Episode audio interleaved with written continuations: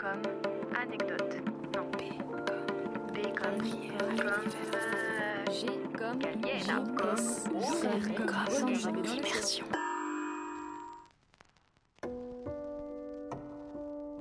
P comme La prière à l'univers. Luang Prabang, lors de mon dernier soir d'Asie. On profite de la douceur de la nuit dans un bar à ciel ouvert donnant directement sur les étoiles et sur les berges de la rivière Namkan.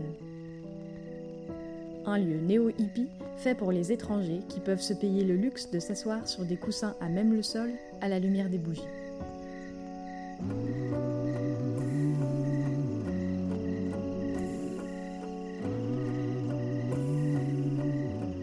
Malgré tout, je m'y sens bien. Je fête ça avec un groupe hétéroclite de voyageurs au long cours, en partance pour, en provenance de.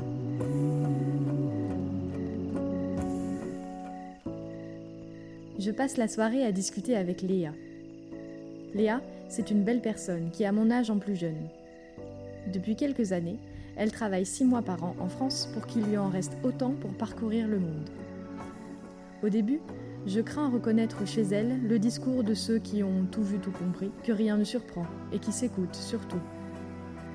La conversation dérive sur les chemins de Saint-Jacques de Compostelle, et comme cela m'intéresse pour un futur périple, je lui demande de raconter son aventure. Et de vie en aiguille, elle me parle de sa façon de voyager, avec simplicité, peu ou pas d'argent, au gré des rencontres, de la charité et de la force du hasard. Elle utilise des mots qui me résonnent. Elle me conte quelques-unes de ses jolies expériences aux quatre coins du monde et surtout de ses quatre mois en immersion dans un village africain.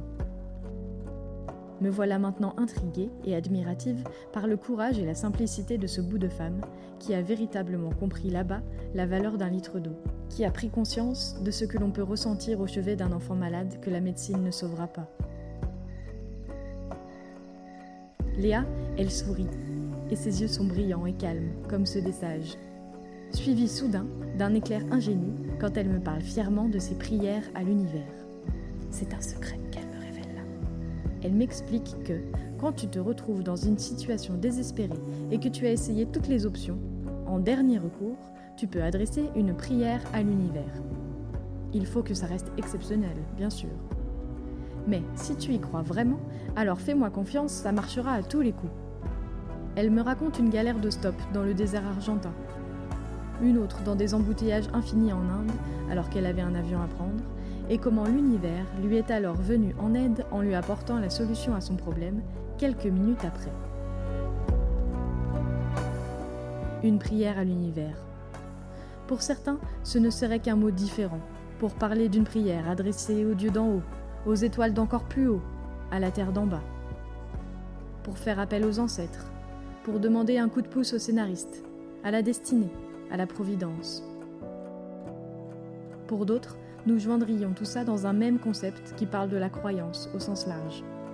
C'est la foi qui donne à ceux qui l'ont un regard beau et profond.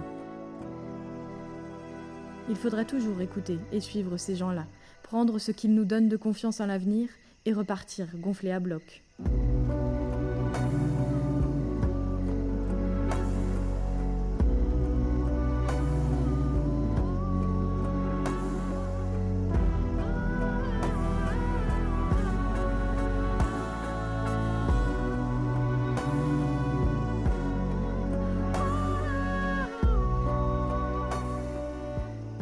La soirée se passe, la nuit avance, les étoiles tournent et l'on se raconte longtemps encore, comme des amis de longue date, avant que nos routes se séparent pour cette fois.